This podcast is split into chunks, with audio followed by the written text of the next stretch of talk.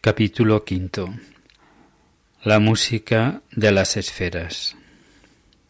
El frío, que no cesaba de apretar con su torno, vuelta tras vuelta, las lecciones de latín y de griego, las cada vez más arduas traducciones en una y otra lengua, las enseñanzas de matemáticas y geometría, a las que desde la venida de Gabriel de Poitiers se habían añadido las de astronomía y también la atención extrema que prestaba a mi labor de copista.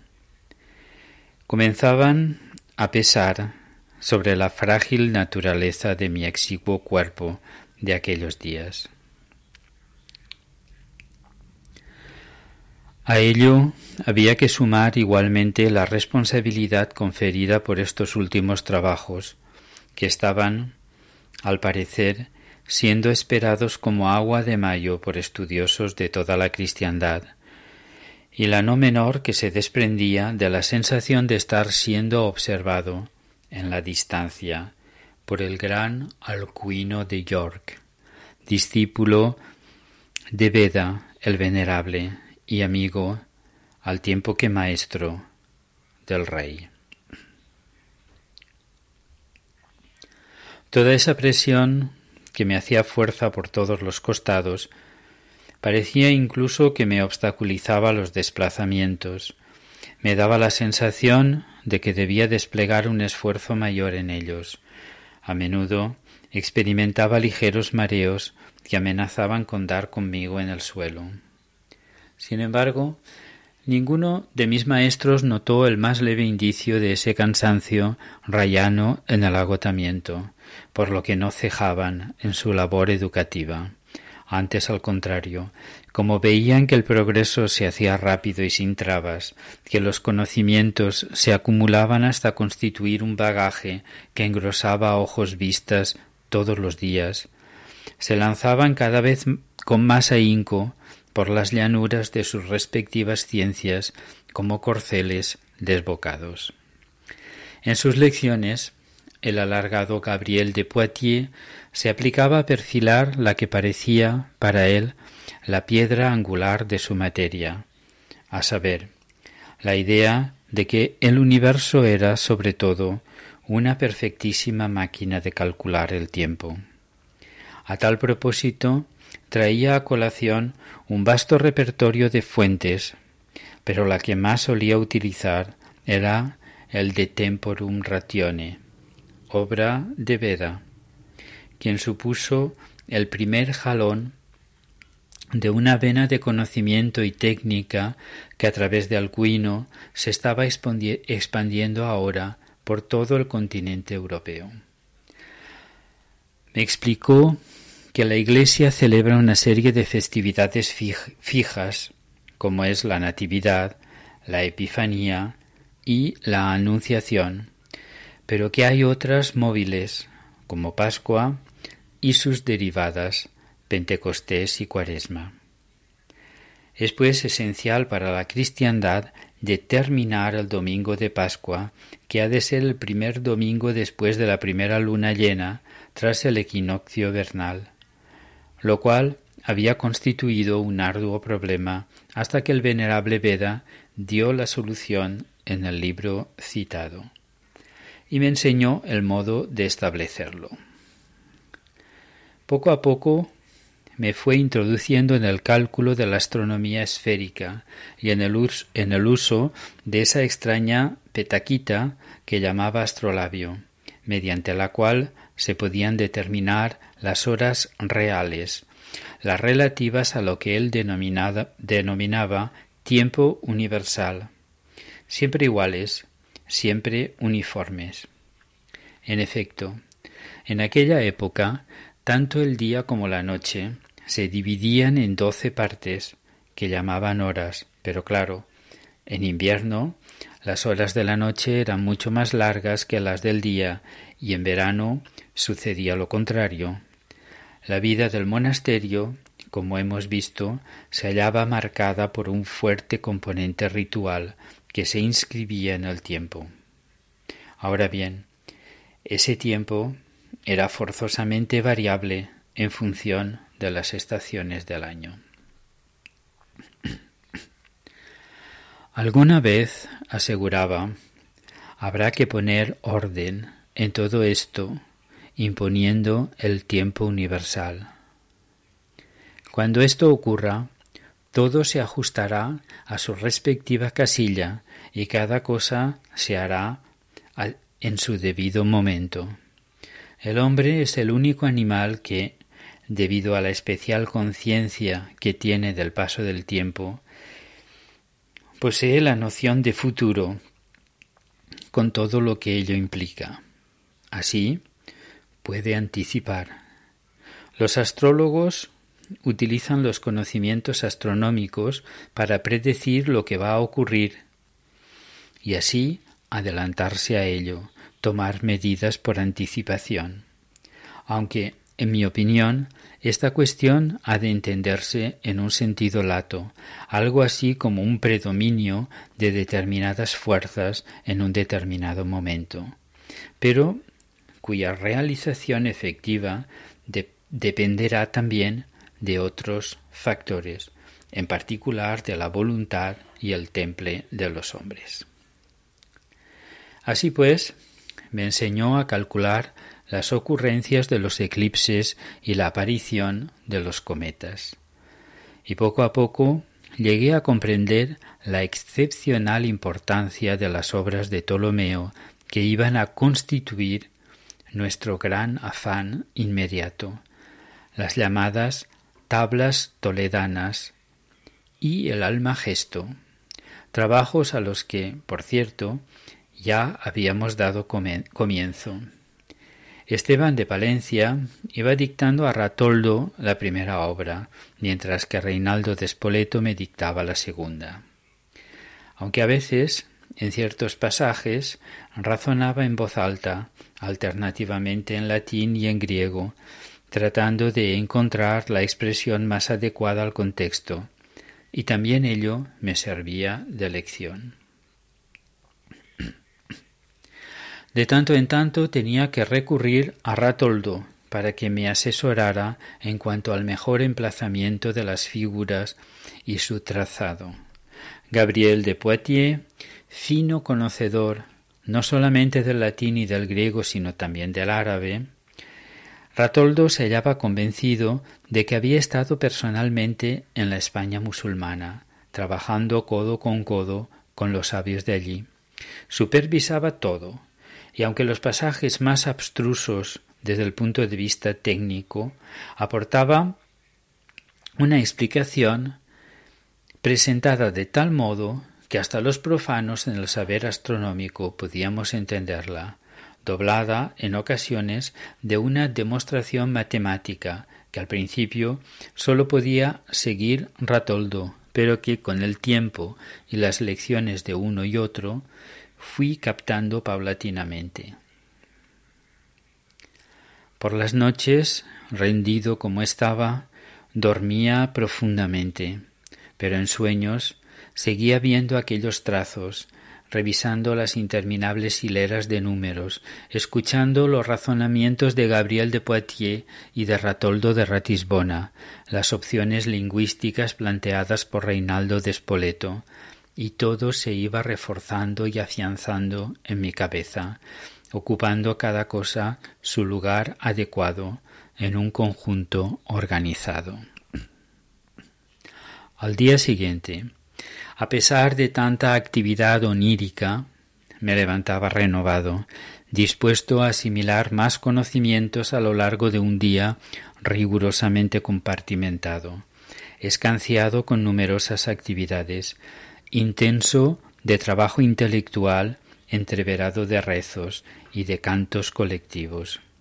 A mediodía me sentía ya como sobre un esquife, sin remos ni timón, llevado de acá para allá por el capricho de unas aguas que comenzaban a agitarse. Una tarde, al salir de la casa de los novicios para dirigirme al scriptorium, me encontré con el provecto, aunque gigantesco, Georges de Limoges, sentado a la puerta de la capilla. El violento zarpazo del frío parecía no hacer mella en él. Me lanzó una mirada en diagonal, pero no movió ni un solo músculo. Quise apresurarme a evacuar el paraje, mas tuve que quedarme como congelado al oír que pronunciaba mi nombre con voz ronca. Haciendo un esfuerzo para desentumecerme, me volví cautelosamente. Acércate, muchacho, me dijo sin mirarme. Sus ojos estaban orientados hacia un punto situado ante él. Obedecí, dando con precaución unos pasos hacia él. Tengo entendido, prosiguió sin dejar de mirar a otra parte, que fuiste tú quien ahuyentó del monasterio a los monjes rebeldes y confundiste a Rurik de Erfurt. Como dicen que quien calla otorga, al principio pensé que iba a salir del paso manteniéndome callado. Sin embargo, el formidable y espeso monje permanecía también en silencio. Me pareció que quería oír de mi boca una versión de los hechos. No lo hice intencionadamente, aclaré. Me escapé de la casa del guarda porque temía que lo hubieran matado y que no dudarían en hacer lo mismo conmigo. Consideré que, por el momento, esa constituía la mejor respuesta, pues era consciente de haber sido el causante de un gran trastorno, no solamente en la vida de la abadía en que nos hallábamos, sino también en la vida de estos otros dieciséis monjes que quizás se hallaban muy a su gusto en su antiguo monasterio. Me miró al fin y sonrió, mas no pronunció una sola palabra en un buen rato. De hecho, sus ojos volvieron a la posición anterior. Por mi parte comencé a tiritar de frío y a tratar de encontrar una fórmula cortés para despedirme.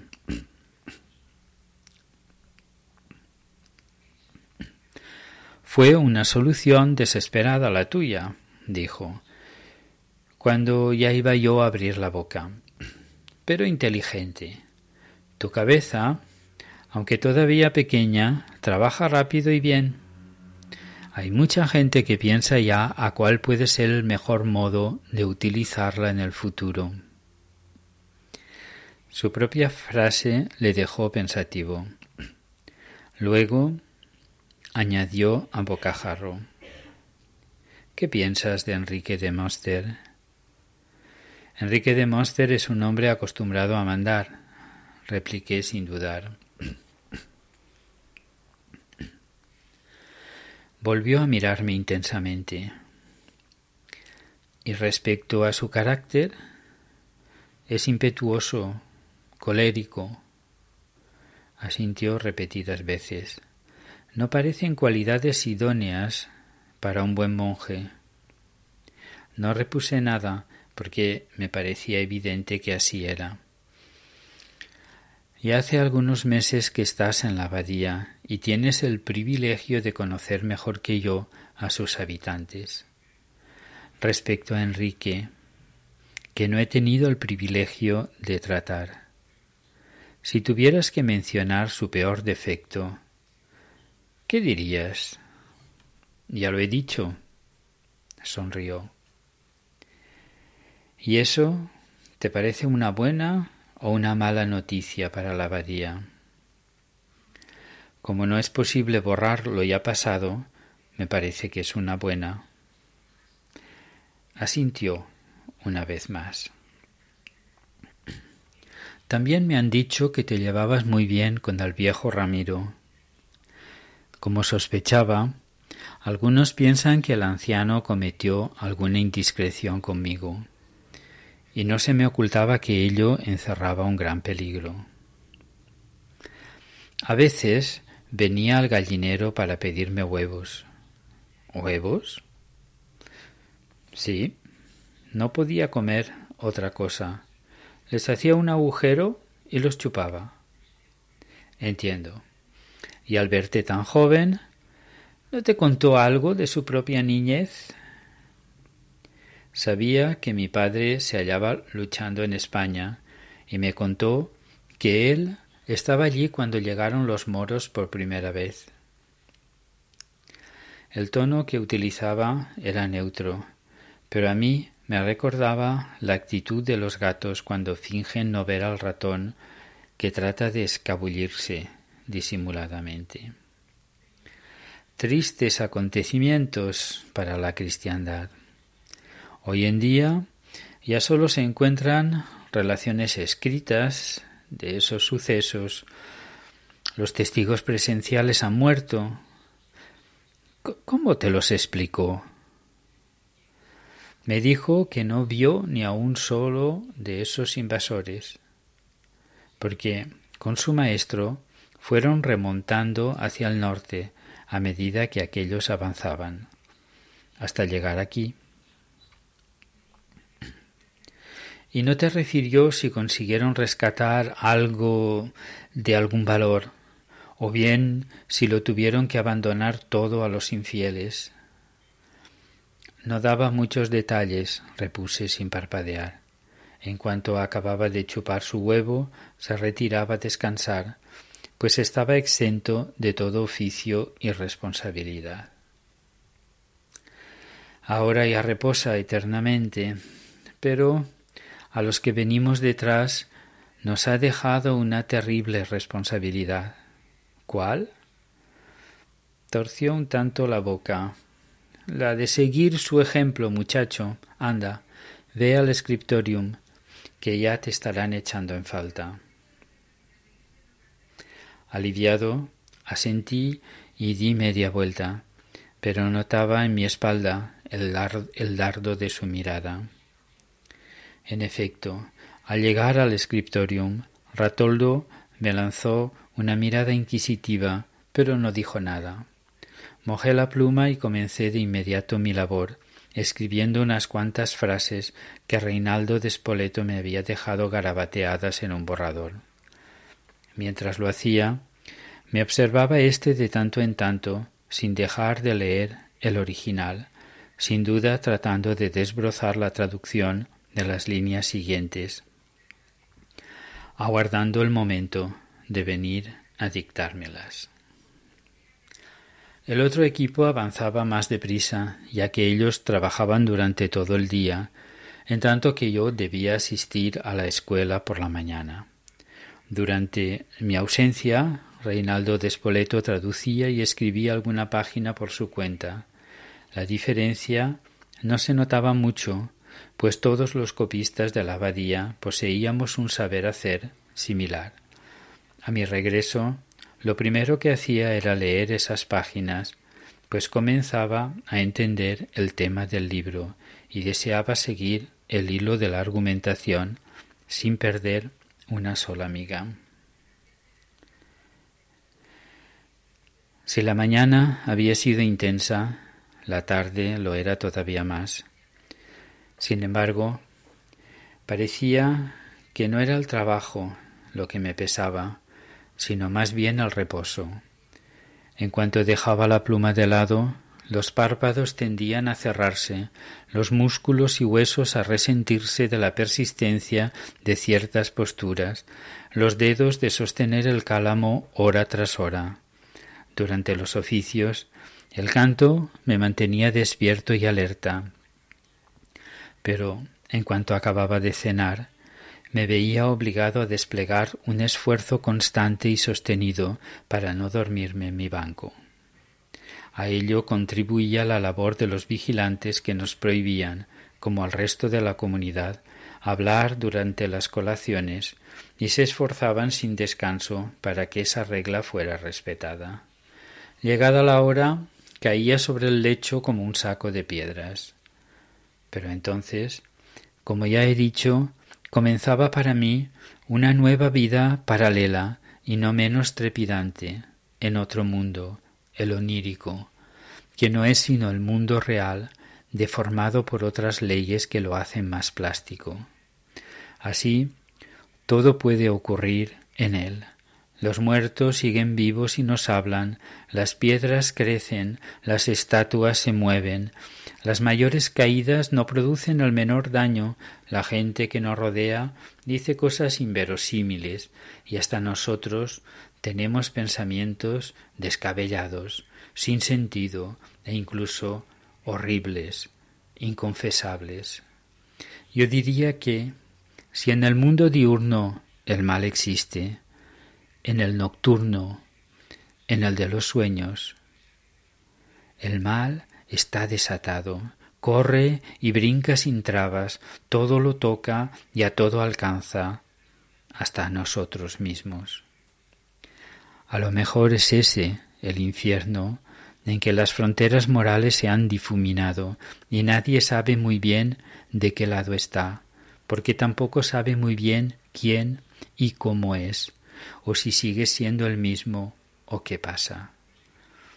Si así fuera, si se tratara realmente del infierno y nuestras vidas oscilaran entre él y el purgatorio de nuestra realidad cotidiana. La causa no puede ser otra más que el pecado original, pues todos nos hallamos en la misma situación, y teniendo en cuenta mi caso de aquella época, no puede entenderse que un niño de diez años fuera un gran pecador. Una mañana me desperté con un sueño tan pegado al cuerpo que no podía desprenderme de él. Las imágenes que había dejado impresas en mi conciencia, contrariamente a lo que suele suceder en relación con el material onírico, el cual se, disipa presto con la primera brisa de la vigilia, persistían con una tenacidad inusitada. Podía recordar todas sus fases y todos sus detalles como si se tratara de una vivencia real. Incluso a media mañana, cuando trabajaba en la escuela, tenía que poner todo mi empeño para borrarlo de mi mente y concentrarme en mis traducciones. El sueño tenía que ver con la mesa contenida en el subsuelo de la abadía.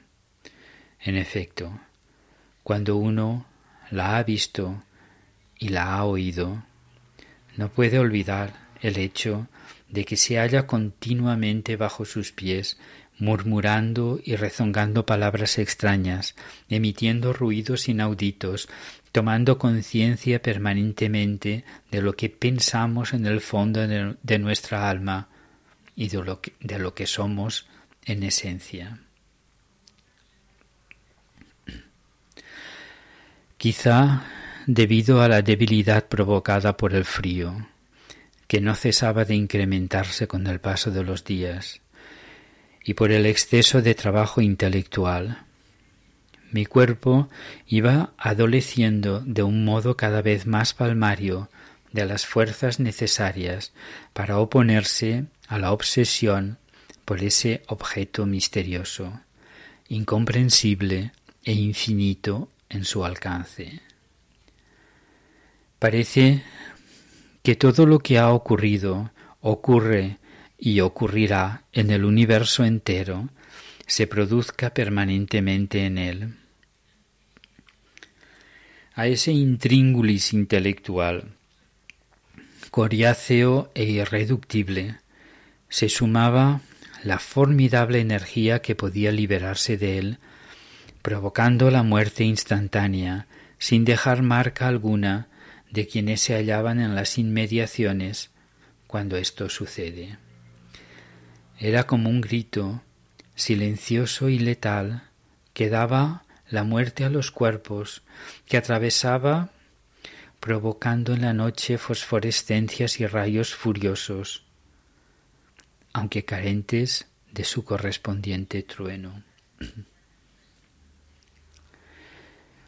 Llegué a sentir como una atracción física, una especie de nube invisible de fuerza que me envolvía y luego quería arrastrarme hacia la cripta desde la que me llamaba imperiosamente por otros medios que la voz. Sin embargo, entendía muy bien que no debía ceder. Ya me había advertido Waldo que al menos de momento, mientras durara esta situación de alarma, con su correspondiente tensión, provocada justamente por la mesa o a causa de ella, bajo ningún concepto debía emplear el túnel para llegarme hasta ella. Probablemente estaría siendo estrechamente vigilada de día y de noche. Pero no era a mi razón a la que apelaba semejante llamada. Y en efecto, algo en mí, situado en una parte oscura de mi ser, por lo que su rostro y su aspecto resulta imposible describir, la escuchaba y pugnaba por obedecer. Las cuerdas con las que tiraba de mí se hundían en ese pozo tenebroso donde sus cabos invisibles se ataban con argollas de hierro a algo sólido, inamovible, como un muro construido con vastos y graníticos sillares.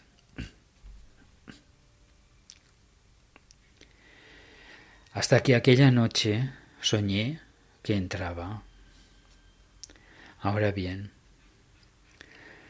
ese sueño insistía una y otra vez en desplegarse ante mí con todo lujo de detalles. Me veía profundamente dormido, inmerso en el corazón de las tinieblas. Luego, de repente, se me abrieron los ojos. En el dormitorio de los novicios, sobre la mesa situada junto a la puerta de entrada, ardía una sola candela, con una luz débil aunque suficiente para entrever los objetos y los relieves de la pieza. Apoyándome en los codos, me incorporé levemente. Acon ya no estaba, y ningún vigilante había venido a sustituirle. Mis compañeros dormían todos como piedras. Aparté con cuidado las cobijas y puse los pies en el suelo, me calcé las sandalias y me levanté. Sabía que me disponía a hacer algo prohibido, pero no sentía miedo. Ni siquiera lo tuve cuando al salir al pasillo me encontré con un vigilante sentado en un pollete. Afortunadamente dormía también él un sueño pesado, cataléptico. Bajé pues la escalera y salí de la casa. A pesar de que tuve que caminar sobre una espesa e irregular capa de hielo hasta la iglesia, no sentía el frío. La puerta del templo no se cerraba nunca, por si algún monje desvelado sentía necesidad de recogerse allí para rezar en medio de la noche. No fue el caso en tal ocasión. Unas cuantas velas alumbraban todavía el altar y la parte del coro, mas en el resto de la iglesia reinaban las tinieblas. Subí al triforio y avancé sin la menor vacilación a través de la oscuridad. Tan solo un resplandor casi imperceptible ascendía hasta allí.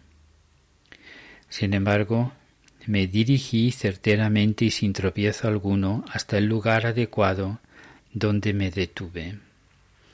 Alargué el brazo y palpé el objeto que esperaba encontrar. Le torcí el cuello al león y la lápida comenzó a abrirse. Descendí la angosta escalera hasta llegar a las catacumbas de la abadía. La emprendí con el pasillo subterráneo hasta doblar la esquina, desde donde vería ya luz fosforescente que trasciende a través del umbral de la pieza donde se halla el numen. Allí hallé, en efecto, ese fulgor suave que esperaba. Lo que no esperaba en absoluto es que, en medio de él, nimbada por la luz espectral, se encontraba la figura de Ramiro. No sentí miedo alguno, antes al contrario, me alegré de verle allí, como cuando acudía al gallinero y el viejo me aguardaba en él para que le buscara entre la paja un par de huevos para chupárselos, pues no podía comer otra cosa más que huevos y leche. Sin precipitación me fui acercando a él. Entonces me hizo un signo para que entrara en la cámara donde se hallaba la mesa. Esta dio un leve e inaudible fogonazo. La luz subió un punto en intensidad. Ramiro me habló. Lee esto que ves escrito ahí, muchacho. Tu voz es todavía blanca, neutra entre el polo masculino y el femenino. El sortilegio surtirá su efecto. Son palabras de potencia que van a resonar en el universo entero, pues serán pronunciadas en el momento justo entre las manos del Altísimo, del Todopoderoso, el tetragrammatón. Sus efectos no te abandonarán jamás. Miré aquellos caracteres indescifrables para mí. No puedo leerlo, venerable Ramiro. Están escritos en una lengua que desconozco. Fíjate bien, Bernardo, y verás como sí puedes. Volví mis ojos hacia la inscripción y traté de concentrarme en aquellos extraños trazos. Para gran sorpresa mía, en ese segundo intento entendí perfectamente lo que allí estaba escrito. Lo entendí tan bien como si estuviera escrito en alemán. Comencé a declamarlo Jamás supe qué lengua empleé en ese momento para hacerlo. La pieza se llenó de una luz blanquísima, aunque también muy suave. Parecía que de repente había quedado inundada de leche dulce. Y yo me sentí como si la hubiera bebido toda, dulce y caliente, como si ya no fuera a sentir ni hambre ni sed en todos los días de mi vida. A pesar de que me hallaba de pie, entré en lo que después supe que se llamaba un éxtasis, sin caerme al suelo, como flotando en el aire. Cuando volví en mí, la luz había descendido ya a ese resplandor tenue del principio. Miré a mi alrededor buscando a Ramiro, pero ya no estaba. Me sentí muy triste por ello y me volví despacio, sin ninguna prisa, a la casa de los novicios, a mi cama, sin volverme siquiera a comprobar que el vigilante seguía durmiendo. Caí enseguida en el mismo sueño profundo con que había comenzado para mí esa extraña noche.